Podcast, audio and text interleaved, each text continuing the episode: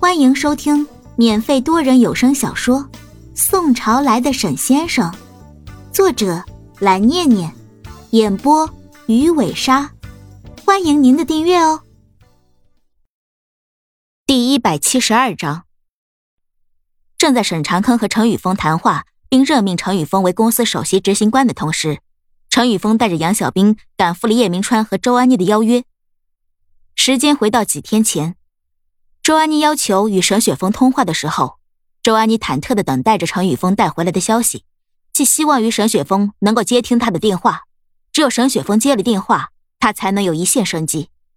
她在赌，赌沈雪峰想要知道叶明川的下落，赌沈雪峰不敢放任叶明川随意跑去沈家别墅。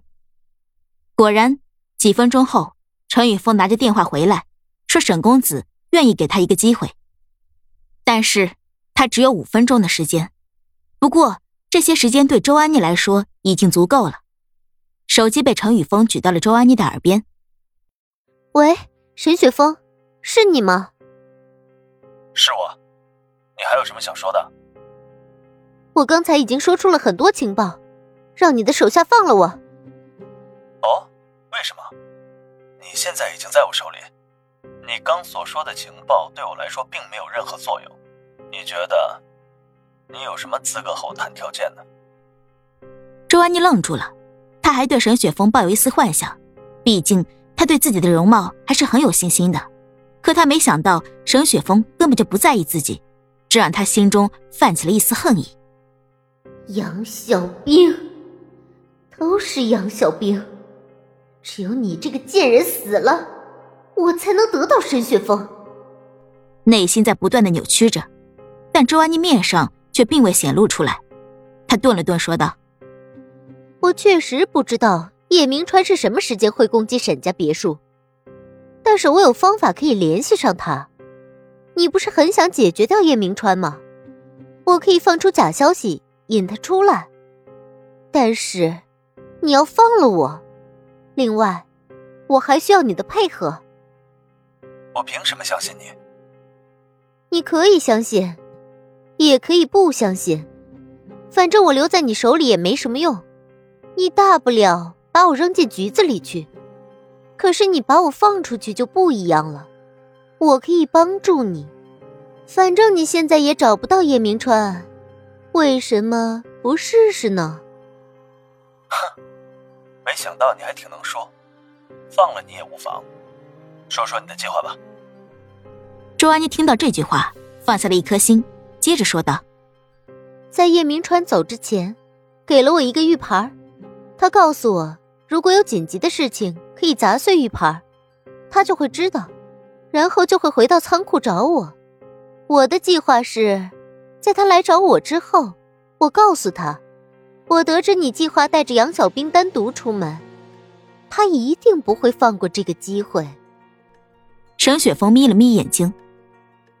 你想对小兵不利的话，也怪我对你不客气。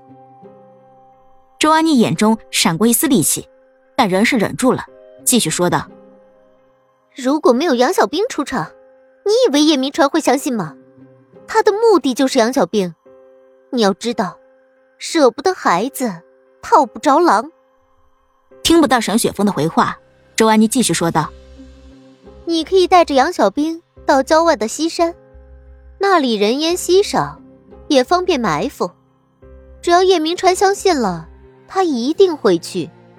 哼，那里可不止方便你们埋伏。哼，杨小兵，你就等死吧。沈雪峰似是相信了周安妮，沉默了一会儿，问道：“时间呢？”我会告诉叶明川，你们计划五天后去踏青放松。好，你就没有别的条件了。毕竟，你可不像那么好心的人。哼，我还能有什么条件呢？现在你为刀俎，我为鱼肉，我只不过想要你放过我，顺便得到你。让陈宇峰接电话。周安妮朝陈宇峰努了努嘴。哎，你们的沈大公子。让你接电话呢。程宇峰接听了电话，随即诧异的抬眼看了看周安妮，点头称是，之后便挂了电话。哎，公子让你拿着这个手机，事情办妥之后告诉他一声。至于什么事情，他说你知道。告诉你，别耍花样，我会盯着你的。周安妮撇了撇嘴，哼了一声，说道：“知道了，现在你可以放掉我了吧？”程宇峰不屑的哼了一声，便带着手下的人离开了。而周安妮果然按照自己所说，摔碎了玉牌。当晚，叶明川便回到了仓库找他。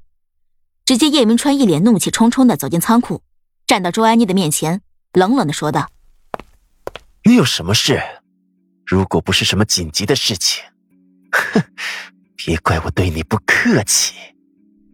周安妮却完全不在意他的语气，勾了勾嘴角说道：“我可以引沈雪峰和杨小兵出来，不知道这算不算重要的事儿呢？”叶明川一把掐住了周安妮的脖子：“哼，你敢耍我？之前那么长时间都找不到沈家别墅，现在突然就能引他们出来了？”你当我是傻子吗？说，不然我就结果了你。周安妮被掐得满脸通红，险些喘不过气儿来，费力的掰着叶明川的手指，示意自己说不出话来。叶明川这才松了手。周安妮大口喘着粗气，说道：“你这个疯子，我骗你做什么？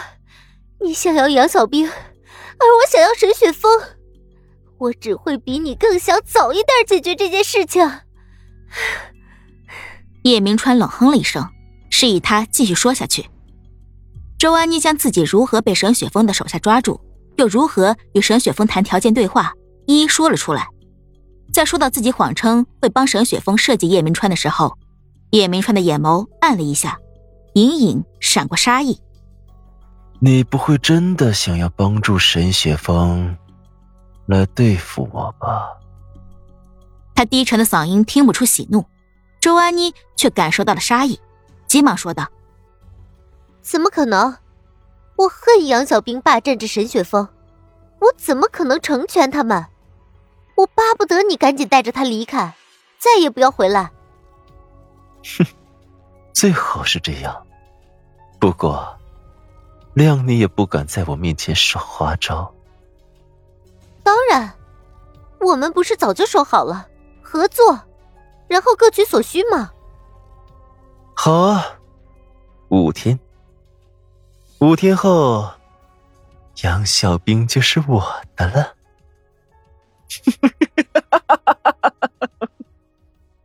哼，你这个人渣！不，你这个怪物！五天后，我要让你和杨小兵一起死。